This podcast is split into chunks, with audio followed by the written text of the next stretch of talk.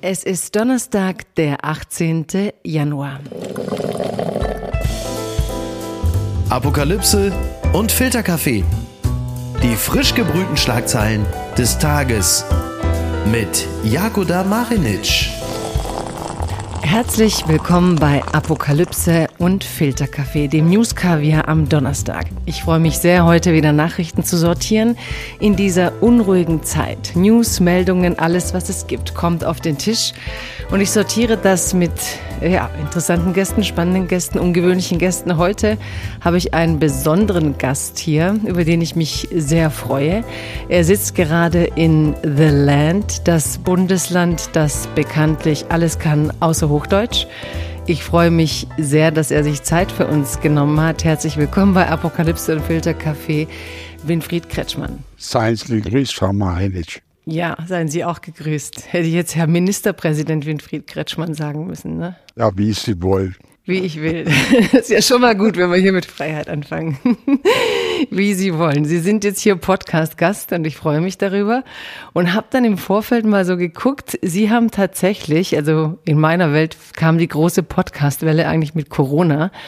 Ähm, und jetzt habe ich geguckt, Sie haben tatsächlich als Ministerpräsident schon 2011 Ihren Podcast gestartet. Wie war das denn so als Podcaster? Das ist schon eine gute Weile her. Ja, Sie waren einer der Pioniere. Ja, ich kann mich aber gar nicht mehr so gut daran erinnern. äh, warum da ein Pionier war, hängt einfach mit meiner progressiven Umgebung zusammen. Nicht alles Profis und die sind da wahrscheinlich einfach durch Beobachtung der Szene relativ früh eingestiegen. Das wird einfach der ganz banale Grund sein. Sie meinen, das Team hat Sie zu Ihrem Glück gezwungen oder das die, ja. die Bürgerin? Ja, das heißt hier. Ja, ähm, der, die erste Folge ging aber tatsächlich schon um sowas wie Atomausstieg. Ist ja, wenn Sie sagen, Sie erinnern sich gar nicht mehr, es ist ja auch verrückt, wie lang das her ist und da haben wir heute wieder ganz andere Debatten. Äh, machen Sie sich manchmal Sorgen, dass Leute das anhören und Sie damals irgendwas erzählt haben, zu dem Sie heute nicht mehr stehen oder sagen Sie, nö, guck, hört eh keiner mehr und wir debattieren jetzt in der Jetztzeit. Also äh, ich glaube nicht, wenn sich das jemand anhört, dass ich jetzt da irgendwie heute Angst haben müsse, dass ich da irgendeinen Senf verzapft habe. Ich weiß jetzt natürlich nicht mehr, was ich da genau gesagt habe. Aber ja, weil ganz in ihrer Jugend haben sie auch Senf verzapft, wo sie sich manchmal rechtfertigen müssen. Ne? So, also sie waren ja bei den Kommunisten und sie sagen ja immer, es gibt ja Jugendsünden. Aber sie meinen, da waren sie schon im Rahmen des äh, Gesetzes. Ja, gut, ich meine, ich bin ja schon relativ alt gewesen, als ich Ministerpräsident wurde, mit einer erklecklichen Lebenserfahrung und dazu 30 Jahre in der Opposition. Äh, da sollte man schon einigermaßen sortiert sein. Und ich glaube, das äh, war ich und bin ich schon seither. Ja, das zeigt aber vor allem auch, wie lange Sie eigentlich schon im The Land der Landesvater sind. Und da reden wir gleich mal über ein Thema, das auch aus Ihrer Partei kommt und steigen ein mit das jüngste Wunder des Robert Habeck. Habeck sieht hohe Hürden für ein Verbotsverfahren, das berichtet die Tagesschau. Seit vergangener Woche sind Zehntausende Menschen auf die Straßen gegangen, um nach dem Bekanntwerden eines Geheimtreffens zwischen rechtsextremen AfD und CDU-Mitgliedern und Unternehmen gegen die AfD zu demonstrieren.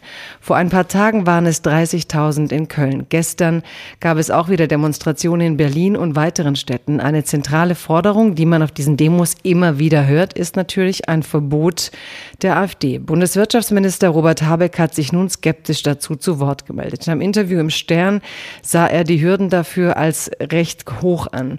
Und der Schaden durch ein gescheitertes Verbotsverfahren wäre massiv, so Habeck gegenüber dem Stern. Ausschließen will der Grünen Politiker die Option aber nicht. Denn seiner Ansicht nach werde immer deutlicher, dass die AfD einen national-identitären Staat schaffen will, so Robert Habeck. Sollte sicher nachgewiesen sein, dass eine Partei das Land in einen faschistischen Staat verwandeln will, gehört sie verboten, egal wie stark sie ist, sagt Habeck. Und was sagt Kretschmann? Ja, dem kann ich eigentlich nur zustimmen. Äh, ich habe ja als Bundesratspräsident, das war sehr am Anfang äh, meiner Amtszeit, ja selber ein Verbotsverfahren eingeleitet beim Bundesverfassungsgericht.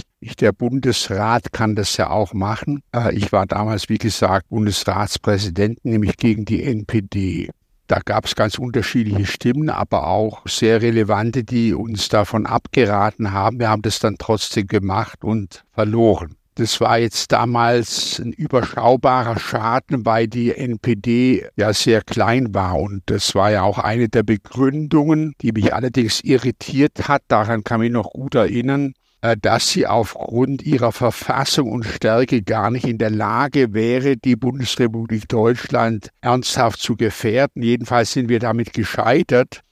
Und jetzt sind wir in einer völlig anderen Situation. Dieser Rechtspopulismus hat sich richtig festgesetzt, ja nicht nur in Deutschland, sondern in ganz Europa und auf der Welt. Vor allem den Satz von Robert Habeck kann ich nur voll unterstreichen. Äh, wenn man sowas anstrebt, muss man gewinnen. Ja, mhm. also das ist äh, ganz entscheidend. Die Hürden sind wie gesagt sehr hoch und das ist ja auch keine politische, sondern eine rechtliche Frage. Das heißt, es muss gerichtsfest nachgewiesen werden und dazu braucht man hochgradig belastbares Material, ja, um das nachweisen zu können. Jedenfalls will ich mal so sagen, die Landesregierung wird es nicht, und Baden-Württemberg wird es nicht anstreben, weil es ist ja so, dass besonders zum Beispiel in Thüringen mit dem Höcke an der Spitze ja die AfD nach Aussagen des Verfassungsschutzes rechtsextremistisch ist und verfassungsfeindlich definitiv also eher aus von daher äh, kann sowas äh, angegangen werden, sicher nicht in Baden-Württemberg. Das sehe ich erstmal nicht, ja.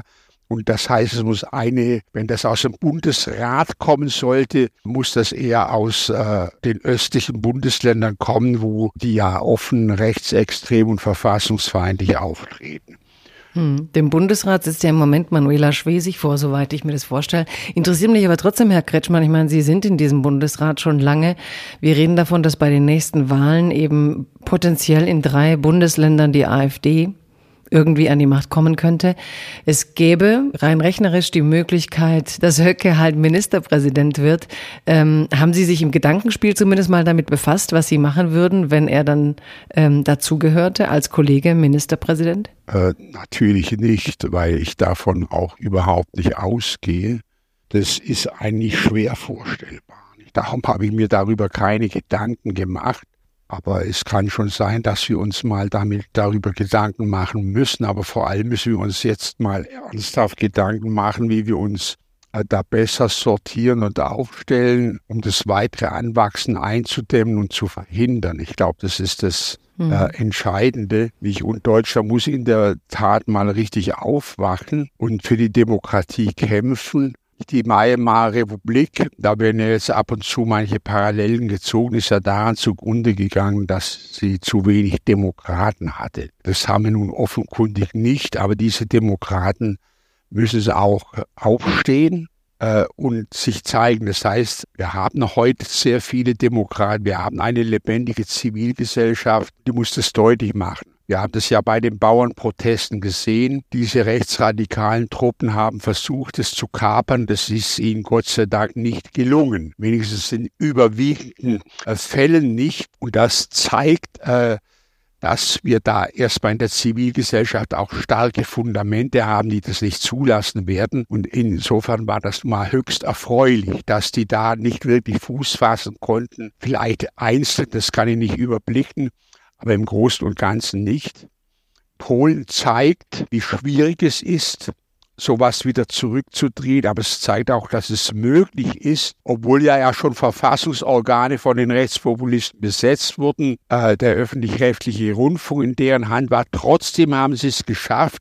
Und wie, indem sie ohne Schaum vor Mund einfach argumentiert haben, äh, selber äh, an den Polarisierungen nicht teilgenommen haben. Und das genau ist auf die richtige Spur, in die wir uns begeben müssen im Kampf gegen die AfD und andere Rechtspopulisten, aus der Mitte heraus unsere Demokratie zu verteidigen und in dieser Richtung zu argumentieren. Hm. Aus der Mitte heraus ist natürlich ein Wort oder eine Redewendung, an die wir uns gewöhnt haben. Wenn man jetzt aber die Umfragen im Osten sieht, dann heißt aus der Mitte heraus, dass, ähm, naja, 30, 40 Prozent bei der AfD ihr Kreuzchen setzen zu wollen. Und jetzt gibt es, Sie haben gerade gesagt, was mich auch ein bisschen überrascht hat, vielleicht wollen Sie das auch so nicht zugeben, dass Sie sich damit noch gar nicht so viel befasst haben, was gedankenspielmäßig passiert, wenn Höcke käme.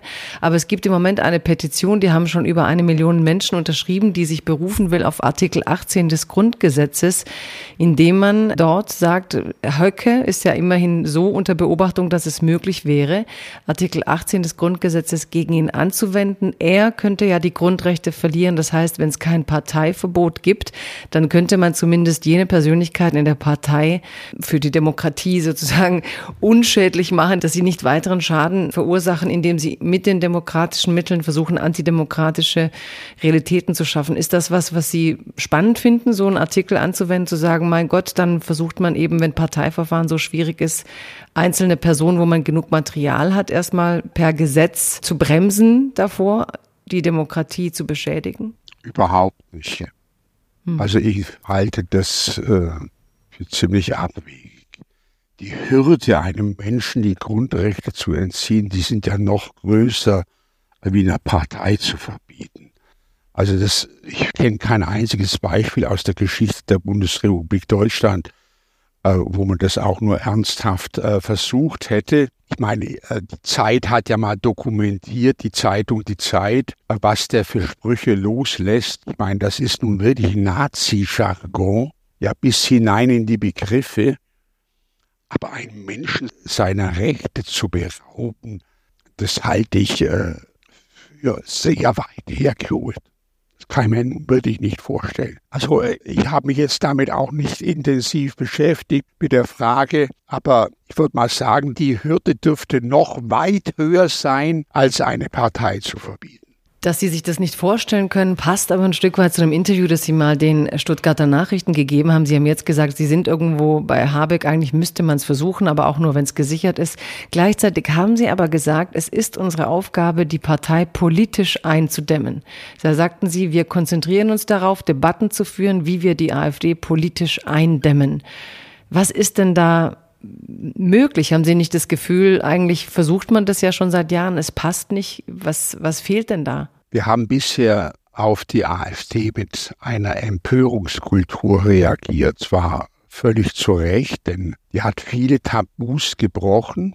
Tabus sind ja Tabus, äh, weil man die nicht besprechen braucht. Und die hat sie gebrochen. Wenn Tabus einmal gebrochen sind, sie gebrochen. Das heißt, dann sind sie keine Tabus mehr. Äh, ich glaube, das ist schon längere Zeit an sein Ende gekommen. Das heißt, diese Strategie ist nicht mehr erfolgreich. Ob sie erfolgreich war, können wir nicht mehr nachbringen, aber sie ist nicht mehr erfolgreich. Das heißt, das ist nun mal in der Demokratie so. In der Demokratie hat man am Ende immer nur Argumente. Natürlich die Demokratie auch wehrhaft, das haben wir ja gerade besprochen. Sie kann im Extremfall, kann das Bundesverfassungsgericht und sonst niemand eine Partei verbieten. Und wenn man das anstrebt, muss man gerichtsfeste Belege dafür haben. Also, alle anderen Wege enden immer beim Argument. So, und wir müssen wieder lernen äh, zu argumentieren. Das haben wir nämlich nicht gemacht. Wir haben mit Empörung reagiert, aber man merkt jetzt, die Distanz der Bevölkerung zur AfD hat leider abgenommen. Jetzt wird man durch Argumentieren etwa in einem Landtag jetzt die Leute, die da hocken, nicht überzeugen. Aber man lernt selber wieder die Argumentationsketten, die man braucht, um die Leute zu erreichen. Das merkt man nämlich in einer Debatte. Sitzt das Argument, trifft es die oder nicht? Das spürt man sofort in jeder Parlamentsdebatte. Nicht? Und so wie es Lieferketten gibt, bis ein erfolgreiches Produkt entsteht, so haben wir auch Argumentationsketten. Also wenn ich mit einem FDPler streite oder einem äh, SPDler oder CDUler, mit denen streiten wir immer. Gehört zum ganz normalen Antrag. Wir wissen, woher der kommt. Wir kennen seine Hauptargumentationsstränge. Dann können wir sozusagen in einem Diskurs lebendig Streit und Argumente austauschen. Und meine These ist, diese Argumentationsketten haben wir nicht, weil wir mit denen in der Regel nicht wirklich an der Sache entlang streiten. Und ich sage mal so, wenn man deren Nazi-Zeug und ihren extremen Nationalismus mal abzieht, dann bleibt ja auch noch was Großes anderes übrig und das ist reaktionäres Zeug. Das heißt, wenn ich mir das anschaue, diese Partei will einfach zurück in eine Vergangenheit, die sie verherrlicht. Und das ist egal, ob sie jetzt eine Republik meint, wo nur Deutschstämmige sind oder ob es um den Verbrennermotor geht. Immer sind es Ansagen, die sagen, früher war es gut. Und äh, das müssen wir auseinandernehmen. Erstens, die Welt, wie sie sie beschreibt, gab es so nie und sie war auch nicht so gut, wie sie das hinstellen. Und deswegen rennen ihnen ja viele hinterher, weil das sind Argumentationsketten, die ziehen bei immer mehr Leuten. Und dagegen müssten wir wieder lernen, überzeugend zu argumentieren. Das ist mein, das ist meine persönliche These. Ob die trägt, ist eine ganz andere Frage. Ja, ja, ja, die können wir auch nicht zu Ende diskutieren, aber ich würde gern schon sagen, in, der Hinsicht, das stimmt mit den Argumentationsketten. Andererseits habe ich den Eindruck, dass wie soll ich sagen, es war ja früher einiges besser. Also ist es nicht auch so, dass es gab ein besseres Arbeitnehmerrecht, Wohnraum war bezahlbarer. Also es sind politisch ja auch Versäumnisse den letzten Jahrzehnten, denke ich, ähm, bei den Bürgerinnen und Bürgern jetzt so angekommen, dass sie merken, dass es hier große Verluste gibt. Wir haben die Krisen. Also vieles von dem, was nicht gut läuft. Ich glaube, das ist ja eher die Gefahr, dass die AfD sagt, sie hätten da eine Lösung dafür. Und die haben sie nicht. Also ich glaube, man kann nicht wegargumentieren, dass die Gegenwart heute, dass Wohlstand nicht mehr so gesichert ist, dass es nicht klar ist, dass die nächsten Generationen es besser haben werden als ihre Eltern, was nun mal jetzt einige Generationen nach dem Krieg so war. Und dass es der AfD gelingt, so zu tun, als ob und den anderen es aber auch nicht gelingt, zu sagen, mh, hm, ja, was steuern wir eigentlich dagegen? Oder ja, das, ich glaube, dass sozusagen die Problembeschreibung da ist und die ist richtig und dass mir umgekehrt weniger Argument fehlt, sondern schon auch Taten. Die Wut auf die Ampel sind doch auch die Wut auf fehlende Taten im Moment. Ja, es gibt ja eine These, die heißt, man muss nur ordentlich regieren, dann hat man die von der Backe. Stimmt das für Baden-Württemberg? Ja, wir regieren ordentlich und haben sie trotzdem nicht von der Backe. Das finde ich spricht ja. einfach gegen diese Thesen. Letztens gab es einen interessanten Kommentar über mich in einer überregionalen Zeitung. Da stand drin, wir würden geräuschlos regieren, sogar äh, langweilig sei, dass sie wir regieren. Also es heißt, wir regieren tatsächlich ordentlich, gehen an die Probleme ran und machen nicht jeden Tag irgendeinen Hickhack. Ja, was die Leute ja aber die abschließt. Trotzdem hat bei uns die AfD über 20 Prozent in den Umfragen und als sie in den Landtag kam, vor sechs Jahren, mit 15 Prozent aus dem Stand. Es waren ja Leute, die niemand kannte. Da hatte ich die besten wirtschaftspolitischen Daten aller Zeiten. Aller Zeiten. So wenig Arbeitslose wie noch nie und so weiter und so fort. Ja? Und ich kann mich noch erinnern, ich habe da in Frankreich Besuch äh, gemacht und der damalige Premierminister Valls, das war der Premierminister von Hollande, das Einzige, was den interessiert hat, als der hat gesagt, bei mir kann ich das ja verstehen in Frankreich mit, den, mit dem Aufstieg der Rechtspolitik. Aber wie kann das in Baden-Württemberg sein? Habe ich zu ihm gesagt, das wüsste ich auch. Das spricht klar gegen diese These. Ja? Und wenn man hinschaut, wir waren schon im Süden, wir haben ja Nord-Süd-Gefälle. Wir waren schon immer anfällig gegenüber Rechtspopulisten, Rechtsradikalen. Wir hatten die MPD schon im Landtag, dann zwei Legislaturperioden die Republikaner. Sicher ist das auch ein Punkt. Also so regieren wie die Ampel kann man nicht wirklich auf Dauer. Das geht einfach nicht. Ja, Mhm. Haben ja die Leute den Eindruck, die streiten nur, machen nichts. In Wirklichkeit ist die Ampel ja viel besser wie ihr Ruf. Ja, das heißt, freilich gehört das auch dazu. Aber das Land Baden-Württemberg und wie es regiert wird, spricht gegen diese These. Das muss man einfach sehen. Und wenn man dann auch analysiert, wer die wählt, dann hält sich das alles nicht wirklich auf. Hm. Ja, also es gibt ja viele andere Gründe. Trollfabriken, die gezielt arbeiten, äh, inter ja, internation das ist, internationale glaube ich, Bewegungen. ein ganz entscheidendes Thema, die Präsenz in den Netzen. Ja. Aber Herr Kretschmann, um nochmal bei einer Selbstkritik zu landen, Ja, weil jetzt bitte. haben Sie sich so gelobt, ich weiß, Sie sind the land und, äh, und trotzdem, dass es die besten wirtschaftspolitischen Werte gab und gibt, ähm, ja, das erzählt ja nichts darüber, dass Leute sich immer mehr, immer weniger Wohnraum leisten können etc. Und ob dieser wirtschaftspolitische Wohlstand sich immer übersetzt in eine gute ähm, Teilhabe für alle oder ob sich da nicht doch Unmut formiert, weiß ich nicht. Da können wir jetzt auch nicht in die Tiefe gehen und geht zum nächsten Thema. Was ist denn da schiefgelaufen? Herr Lindner, zahlen Sie das Klimageld noch in dieser Legislaturperiode aus, berichtet der Spiegel. 16 Verbände haben gemeinsam in einem offenen Brief an Bundesfinanzminister Christian Lindner äh, geschrieben. Sie fordern, das Klimageld noch in dieser Legislaturperiode auszuzahlen. So berichtet es der Spiegel. Lindner hatte zuvor erklärt, dass die Auszahlung erst 2025 möglich sei.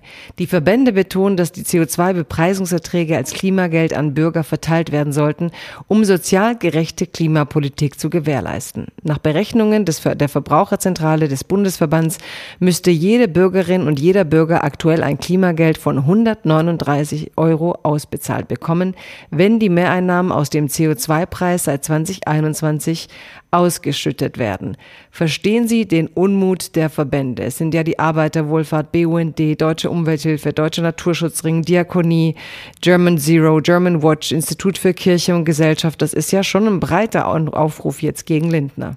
Erstmal hat der Bundeswirtschaftsminister Habeck ja darauf hingewiesen, dass durch die Abschaffung der EEG-Umlage, die wird ja aus Steuern bezahlt, schon sowas rückfließt. Es fließt dadurch an jeden, der Strom verbraucht und es verbraucht jeder Strom schon was zurück. Das heißt, die Brisanz des Klimageldes besteht erst dann, wenn das in höhere Margen geht. Ja, jetzt sind wir eigentlich noch in einer Situation, wo über andere Mechanismen tatsächlich auch was von diesen Erhöhungen zurückkommt. Also insofern muss man an das Thema ran. Aber das muss jetzt nicht von heute auf morgen, auf morgen geschehen. Also das heißt, äh, jetzt fließt Geld in wichtige Zukunftsinvestitionen. Ich meine, davon profitieren doch Menschen. Wenn jetzt massiv in die Ladeinfrastruktur investiert wird, ich meine, da haben doch die Leute davon, können sie nämlich auf Elektroautos wirklich umsteigen, sichert Arbeitsplätze, weil muss ja jetzt nicht so tun, äh, als verschwindetes äh, Geld im Nirvana. Nicht, das wird ja gerade in diesen Bereichen angelegt. Wenn natürlich jetzt die Margen höher werden, ja, bei der CO2-Bepreisung, dann ist es natürlich wirklich angesagt, dass da auch Rückflüsse direkt kommen. Aber im Moment finde ich das jetzt nicht so dramatisch, weil, wie gesagt, das schon über andere Quellen zurückfließt, weil die Erhöhungen sich jetzt in einem überschaubaren Bereich bewegen. Das hat ja Auswirkungen an der Tankstelle. Das sind ja Tagesschwankungen. Ja, aber Herr Kretschmann, wie würden Sie denn, also erstens haben sich ja jetzt da 16 Verbände zusammengetan und ich würde jetzt im Sinne des Zuhörens auch gern verstehen, ähm, das ist ja auch ein bisschen so das Problem, man erklärt das immer, aber es gibt große Preiserhöhungen. Vieles ist teurer geworden und das war eine Vereinbarung. Ist das dann nicht ein Teil der Unmut? Wir haben vorhin über die AfD geredet, warum Bürgerinnen und Bürger wütend werden auf die Politik, weil man dann eben rausgeht aus solchen Vereinbarungen und das dann natürlich immer freundlich erklärt, aber in dem Fall das Argument natürlich vielleicht auch nicht zieht, dass die Leute sagen, es war ja so vereinbart, zahlt's aus. Also den Verband müssen Sie mir mal zeigen, vom Bund der Steuerzahler abgesehen, der nicht sagt, wir brauchen mehr Geld. Ich kenne so einen Verband nicht.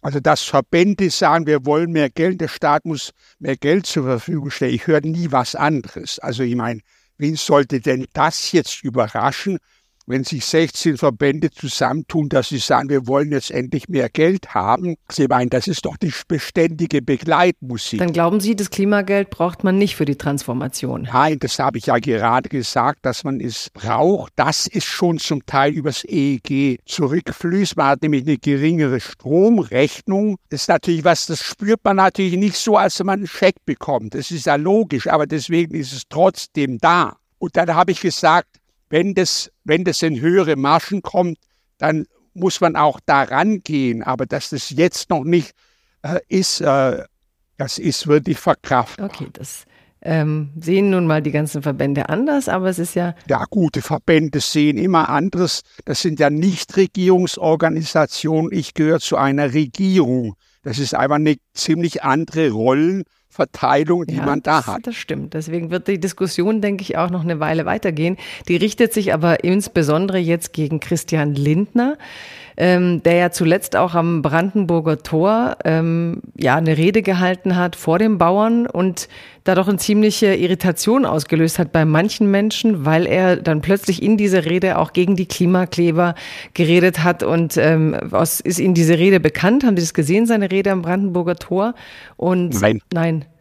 Sowas erreicht Sie dann nicht. Glauben Sie, ich habe sehr viel zu tun und ich äh, muss mir jetzt nicht Reden vom Lindner oder andere Leute angucken. Also ich bin froh, wenn ich die Zeitung gelesen bekomme, ordentlich, wie ich ungefähr weiß, was die aber das sind die jetzt vor die Glotze rockt und die Reden von meinen Kollegen im Bund angucke. Also tut mir leid, die Zeit habe ich effektiv wirklich nicht. Also wenn ich sie hätte, hätte ich es vielleicht schon mal gemacht. Ich meine, dass jetzt ein Finanzminister irgendwie nichts Geld verstreut, ich meine, das kann man jetzt mal nicht gerade erwarten. Das ist auch nicht dem sein Job. Aber, aber immer ja. gleich bei so einer Debatte sozusagen mit einer politischen Anwandlung glaubt, man holt die Leute ab, indem man jetzt die eine Gruppe gegen die anderen ausspielt. Ich meine, das hat noch nie funktioniert. Und wenn dann höchstens für einen kurzen Augenblick. Also so soll was äh, bleiben lassen. Wir haben ja gerade kürzlich den großen Politiker Wolfgang Schäuble beerdigen müssen und sollte uns mal ein Beispiel sein. Der war einfach nahe bei den Menschen, weil er nicht populistisch war. Darum war er nah bei den Menschen. Darum sollte uns das ein großes Vorbild sein, den Leuten wirklich äh, zu sagen, was Sache ist und nicht versuchen, äh, da so um sie rumzuschleichen, indem man auf einen anderen eintrischt. Nicht, das bringt nichts. Ja, ich glaube, in der Hinsicht konnte Schäuble einiges, hat aber auch immer wieder sehr schwierige Positionen vertreten. Aber was ich anregend fand, war Ihre Idee, sich vielleicht mal weniger mit solchen Videos zu befassen. Vielleicht würde uns das allen gut tun, wenn wir ein bisschen mehr andere Dinge zu tun hätten. Damit komme ich zum nächsten Thema. Das gibt's doch gar nicht vor Republikaner-Vorwahlen in New Hampshire. ABC sagt TV-Debatte ab, berichtet der Spiegel. Der Fernsehsender ABC News hat das sechste TV-Duell der republikanischen Präsidentschaftsbewerber abgesagt wegen fehlender Teilnehmer. Unsere Absicht war es, eine Debatte im Anschluss an die Vorwahlen in Iowa zu veranstalten, hieß es in der Stellungnahme. Aber wir wussten immer, dass dies von den Bewerbern und dem Ausgang des Rennens abhängig würde. Die Präsidentschaftskandidatin der Republikaner, Nikki Haley, wollte nur mitmachen, wenn Donald Trump auch auch kommt. Doch der Ex-Präsident denkt gar nicht daran. Schon in den ersten fünf Debatten war Trump mit dem Argument ferngeblieben, dass er eine Teilnahme wegen seiner hohen Umfragewerte gar nicht nötig habe. Ja, wenn Sie Christian Lindner nicht beobachten, beobachten Sie die USA vielleicht noch weniger. Aber spannend ist doch tatsächlich, dass jemand wie Trump als angehender Präsident solche Formate gar nicht mehr braucht und gar nicht mehr sucht. Damit kommen wir auf den Anfang unserer Debatte zurück. Wir versuchen ja immer sowas zu analysieren mit dem Blick in unsere eigenen Runden. Ist das Aufkommen von Nationalismus, Rechtspopulismus ein weltweites Phänomen? Das zeigt schon, das kann weder am Kretschmann liegen, noch am Lindner, noch an der Ampel, noch an all diesen sehr kurzschlüssigen Erklärungen, sondern ich glaube, es liegt an was anderem, dass die Welt sich dramatisch ändert. Wir haben vier gewaltige Krisen. Es ist der Klimawandel, das sind die geopolitischen großen Änderungen, die wir haben, nicht mit ganz neuen Playern äh, wie China. Das sind, dass wir jetzt auch wieder Kriege haben. Das ist der demografische Wandel, nicht die großen Industrienationen schrumpfen im Norden de, des Globus und äh, in der südlichen Halbkugel äh, geht das Wachstum enorm weiter mit allen Folgen, die sowas hat. Und das sind alles Krisen, die sind nicht schnell behebbar. Und das verändert die ganze tiefen Grammatik äh, auf der Welt. Und darum sind wir in so einer schwierigen Situation, weil wir jetzt auf einmal diese Krisen alle zusammenkommen. Dann kommt noch Corona dazwischen, nicht? Als hätte man nicht schon genug an der Backe. Das hat auch nochmal zu schweren Verwerfungen geführt. Und äh, das ist die Melange, die wir haben nach einer langen äh, Prosperitäts- und Friedensphase. Äh, und deswegen sind alle äh, Gesellschaften gebeutelt und es ist halt eben auch die Demokratie in der Krise. Das wird ja durch Ihre Schilderung deutlich. Mhm. Ich würde es gleich gern vertiefen, weil Sie haben da doch ein paar Ideen, wie wir mit dieser Krise umgehen können. Aber interessieren tut mich jetzt doch. Es gab nämlich auch eine Meldung aus den Stuttgarter Nachrichten. Ähm, da hieß es abgesagter Fernsehauftritt Kretschmann in der Hagelfalle. Und Sie haben wohl ein Interview mit dem SWR abgesagt steht da, weil äh, nachdem der Gegner des Duells bekannt wurde, das war der Manuel Hagel aus der, der nicht nur die Fraktion CDU im Landtag führt, sondern seit vergangenem Herbst auch die Partei. Und dann kam auch die Frage auf, scheut Kretschmann die öffentliche Kontroverse mit dem Mann, der gerne sein Nachfolger werden will? Und das fand ich dann jetzt doch überraschend, weil Sie ja sagen, wir müssen reden, wir brauchen den Dialog. Warum haben Sie denn da sich dagegen entschieden, diesen Dialog zu führen? Weil ich äh meine Koalition nicht schrittweise in einen Modus führen will, in dem die Ampel sich befindet. Wir haben eine Koalition zwischen CDU und Grünen. Das sind zwei verschiedene Parteien, die in verschiedenen Fragen ganz andere Auffassungen. Trotzdem müssen wir ja zusammen regieren und zwar ordentlich und gutes Land voranbringen.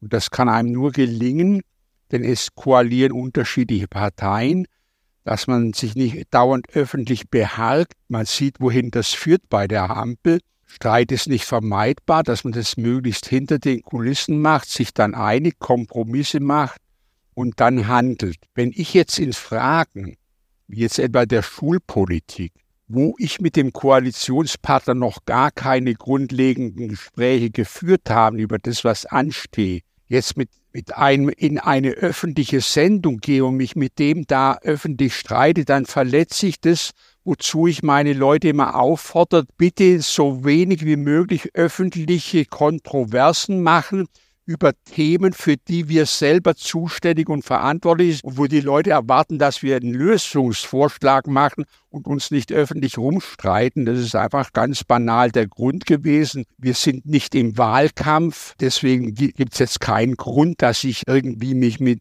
dem Fraktionsvorsitzenden der, der CDU da rumzoff öffentlich. Warum sollte ich das machen? Ja, also ich verstehe Sie. Ich finde es auch klug natürlich, also wenn mir es jetzt zusteht, das zu bewerten, möchte aber dann doch auch bemerken, dass es traurig ist, dass bedauerlich für die Demokratie, die ja auch von einer Streitkultur lebt, dass es anscheinend angesichts ähm, der Stimmung im Land auch wirklich immer schwieriger ist, Sachdebatten zu führen, wo man unterschiedlicher Auffassung ist, wo ja beide Seiten eigentlich was voneinander lernen können, dass wir gerade eben so aufgeheizt sind, dass man irgendwie merkt, mh, hm, ja, vielleicht schadet man da wieder und spielt irgendwie den Rändern zu. Also ihre Entscheidung ist nach dieser Erklärung nachvollziehbar, aber irgendwie auch für mich so ein Moment, um aufzuhorchen, um zu sagen, ähm, ja, wie viel Streitkultur können wir noch und wie wichtig ist aber umgekehrt auch ein bisschen beruhigteres Regieren, weil wenn das nicht so abgenutzt wäre, wäre die Streitkultur vielleicht auch nicht so in Frage. Aber das Damit liegt jetzt mal ja auch an Ihrer Profession. Wie heißt denn die heilige Dreifaltigkeit der Presse? Die heilige Dreifaltigkeit der Presse heißt Defizitorientierung, Fehlerorientierung, Konfliktorientierung. Ja, ich kann nicht einfach ein, ein diskursives Gespräch führen mit dem Kollegen Hagel, sondern dann, dann werden daraus Agenturmeldungen gemacht, die heißt Streit in der Koalition. Das genau ist der Punkt. Ja? Streit mit seinem möglichen Nachfolger. So, so läuft es. Aber ich meine, wir sind nicht im Wahlkampf. Und deswegen führe ich diesen Streit unter den Bedingungen nicht. Und ansonsten streiten wir uns trotzdem genug, auch mit dem Koalitionspartner. Die CDU haut in jeder Landesdebatte auf der Ampel rum. Ja, und an der sind wir ja beteiligt. Also es ist mal nicht so, dass wir hier uns immer nur öffentlich küssen. Das ist nicht der Fall. Ja, gut. Das mit dem Streit in der zwischen Opposition und Regierung machen wir mal als T-Shirt für die aktuelle Regierung. Und äh, die Medienkritik finde ich gut. Ich finde, das ist nämlich auch was, wo ähm, die Medien finde ich, im Lernprozess sein sollten, denn dass Menschen sich auch abwenden vom Nachrichtenwesen ist ja auch nicht unbekannt. Unbegrenzte Unmöglichkeiten.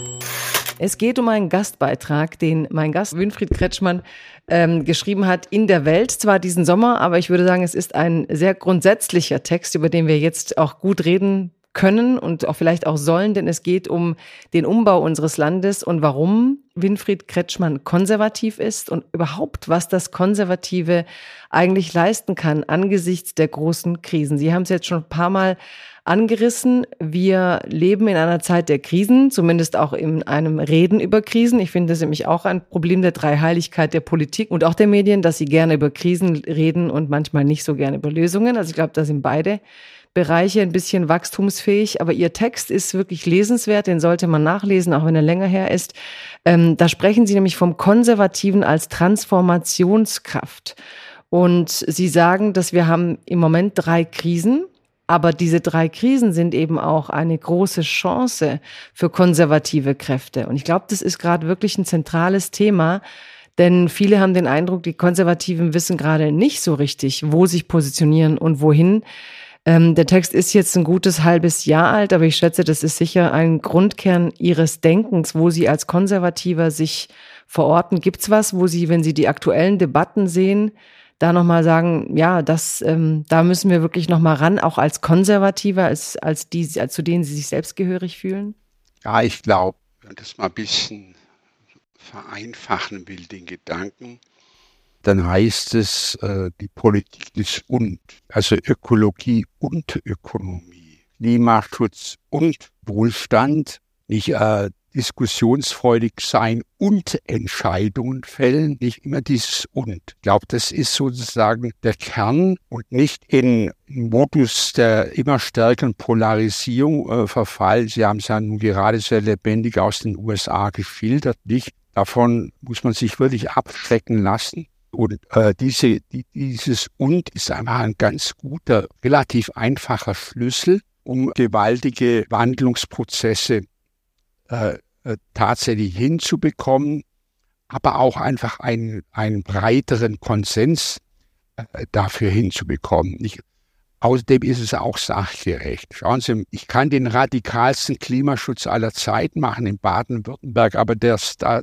der Klimawandel ein globales Problem ist, trage ich da vielleicht. Es ist letztlich gar nicht messbar, obwohl wir ein starkes Land sind. Das heißt, das ist auch deswegen notwendig, nur wenn wir zeigen, dass wir mit dem Kampf gegen den Klimawandel Prosperität sichern. Also zeigen, dass man trotzdem ein wirtschaftlich starkes Land sein soll mit sozial ausgewogenen Politik.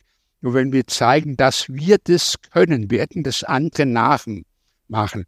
Ein äh, wichtiger Ökonom hat mal gesagt, die, unsere Politik muss kopierfähig sein.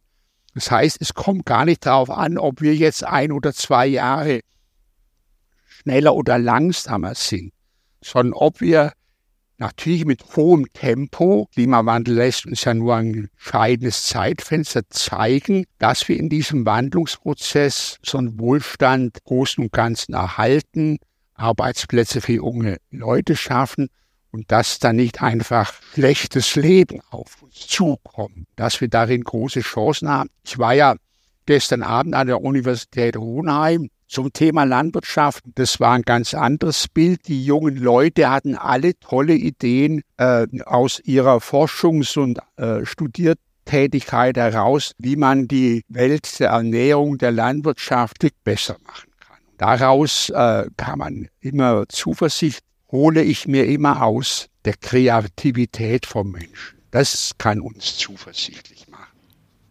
Sie sprechen in dem Text aber natürlich vom Konservatismus und davon, wie die ökologische Wende auch bei Konservativen sein muss. Ähm, in Baden-Württemberg ist das Land, wo es um Schwarz-Grün ging, Grün-Schwarz schließlich. Ähm, sehen Sie im Moment in der CDU, auch im Bund, einen Koalitionspartner oder haben Sie den Eindruck, dass sich bei denen ein anderes Verständnis von konservativ jetzt nach Angela Merkel breit macht? Der Friedrich Merz hat ja, ja in einem Anflug, ja, hat erst sein Bauch wahrscheinlich gesprochen, äh, die Grünen zum Hauptgegner erklärt. Ich meine, äh, ich hoffe, dass er aus dieser Spur wieder rausgeht. Das ist ja offenkundiger Blödsinn. Äh, diese Behauptung nicht, wenn man mal sieht, auch was für die CDU das für eine Herausforderung ist, äh, die rechtspopulistische Welle, die da im Osten äh, auf die CDU zurollt. Also insofern betrachte ich das äh, als eine äh, temporäre ja, Fauxpas von ihm. Ich glaube, das passt schon immer noch strategisch gut zusammen. Eine wirtschaftsnahe Partei, eine ökologische Partei, weil dieser ganze Prozess des Wandels, also unsere Wirtschaft wettbewerbsfähig zu halten in diesem Prozess des Wandels hin zu einer klimaneutralen Produktions- und Lebensweise, da passt das strategisch gut zusammen. Das heißt, Sie trauern eigentlich immer noch ein bisschen den letzten Wahlen hinterher, dass es nicht schwarz-grün wurde? Ja, klar. War das eine ja, historische klar, diese Chance? historische Chance hat leider äh, nicht geklappt. Aber ich glaube, das lag nun weniger an uns, als dass die CDU da die Kurve nicht gekriegt hat. Oder die Union die Kurve nicht gekriegt hat und es einfach nicht richtig hingehauen hat. Und ich glaube, der Laschet wäre wirklich ein guter Bundeskanzler gewesen. Davon bin ich überzeugt. Hat einen ganz einfachen Grund. Das ist ein durch und durch europäisch denkender Mensch und Politiker. Äh, ja, aber das hat, ist einfach gescheitert. Und äh, ich hatte ja auch die Wahl hier, äh, grün-schwarz zu machen oder eine Ampel. Und das habe ich gegen die Stimmung in meiner Partei dann äh, durchgesetzt und hinbekommen. Und äh, ich glaube, dass ich habe keinen Parteifreund mehr getroffen, äh, der meine Entscheidung noch kritisiert. Ja gut, nach den aktuellen Ergebnissen der Ampel kann man das wahrscheinlich nachvollziehen. Der Trick der Woche. Experten raten von KI-Einsatz an Grundschulen ab, berichtet die Zeit. Es geht darum, ob Programme wie ChatGPT an Schulen aus Sicht von Bildungsexperten größeres Potenzial haben oder nicht. Insgesamt wird nun davon abgeraten. Es gebe eben auch Risiken. KI kann und sollte Lehr-Lernprozesse unterstützen. Die finale Entscheidung bzw. Bewertung und die Verantwortung für das Endprodukt muss jedoch beim Menschen liegen. Lehrkräfte müssen dafür qualifiziert sein, Fortbildungsangebote rasch ausgebaut werden. Herr Kretschmann, Sie waren ja selbst Lehrer. Hier geht es um eine neue Technik. Haben Sie ChatGPT schon benutzt? Ja klar, wir sind ja die erste Landesverwaltung, die das macht. Ja, aber Sie, Sie, Sie, Herr Kretschmann. Ich persönlich nicht. Sie persönlich nicht. Und wäre das was, wo Sie als Lehrer sagen, das muss mit rein oder finden Sie die Empfehlung äh, nachvollziehbar, dass die sagen, ähm, na warten wir mal ab, was damit im Schulunterricht zu machen sein könnte? Also das kann ich nicht beurteilen. Äh, das ist nämlich letztlich eine pädagogische und didaktische Frage. Da müssen Sie schon Bildungsexperten fragen und nicht einen Ministerpräsidenten. Ich war mal Lehrer, also ich war mal Lehrer, aber, aber ich unterrichte einfach nicht mehr. Und jedenfalls ist es klar, einfach Tablets äh, zu verteilen, das geht mal gar nicht. Ja, schon gar nicht in der Grundschule. Und letztlich müssen wir aber, äh, die, die Kinder gehen damit um. Ich merke das an meinen Enkeln. Ja, also die, die, die, ich meine, meine Enkel, die haben schon gestrichen, da konnten die ja noch gar nicht richtig reden. Die haben schon Ja. gestrichen. Ja, also das, das, das, lernen die halt irgendwie von selber irgendwie. Also das, da bin ich mal skeptisch. Letztlich ist es immer so, meine Rede zur KI ist immer, natürlich, äh, wie jede Technik steckt darin äh, gute und schlechte Möglichkeiten. Und in der Tat ist es so, die künstliche Intelligenz ist eine Technologie, die an, wird so nahe an das Menschliche ranrücken wie noch nie eine Technologie zuvor. Die wird an den Kern des Menschlichen ranrücken, aber umso mehr gilt, und das sage ich immer in dieser saloppen Form, wer nicht mitkocht, steht am Schluss auf der Speisekarte. Äh, es ist gerade wichtig, dass wir einen europäischen Weg gehen, also nicht einfach nur aus Kommerzinteresse oder wie die Chinesen, um ihre Leute zu überwachen und zu schuriegeln, sondern eine am, am, an der Werthaltigkeit sowohl des Menschen wie des Gemeinwohls orientierte KI und wir sind sehr froh, aber auch stolz, äh, dass wir mit Aleph Alpha das äh, äh, europäische Start-up haben, das diesen Weg tatsächlich geht. Und dann müssen wirklich äh, die Menschen, die sich damit professionell beschäftigen und in der Schule die Pädagogen und Didaktiker entscheiden, wann setzt man es ein, wie setzt man es ein. Letztlich ist es nur ein Instrument, ja. Äh, und man darf Instrumente nicht mit Zielen verwechseln. Ja, äh, verstehen Sie auch, äh, wie gesagt, ich war ja Lehrer und natürlich hat man den Tafelanschrieb eines Lehrers, der war Gegenstand der Beurteilung einer Lehrprobe. Das heißt also, wie du das Instrument einsetzt, war schon seit jeher Gegenstand einer Beurteilung. Setzt er das Instrument kindgerecht ein, sodass es dem Kind was bringt und äh, ihn nicht vom Lernen abbringt oder äh, Steine in den Weg legt? Also das sind Fragen, die müssen Profis entscheiden, die sich professionell damit befassen und dann wird man es auch ausprobieren müssen. Ja, also deswegen machen wir Modellversuche an Schulen, bevor wir was in die Breite bringen macht man das mal mit einzelnen Schulen, damit man sieht, äh, was für Vor- und Nachteile hat das, was man macht. Also das ist jetzt nichts jetzt nichts Neues, das hat man schon immer so gemacht.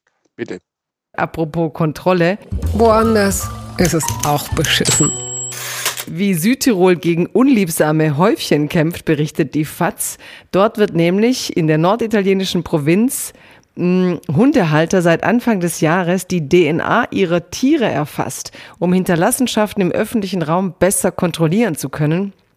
Ähm, die Gesetze sehen Strafen zwischen 292 und 1000 48 Euro vor, wenn Hundebesitzer die Pflicht zur Beseitigung von Hundekot nicht erfüllen.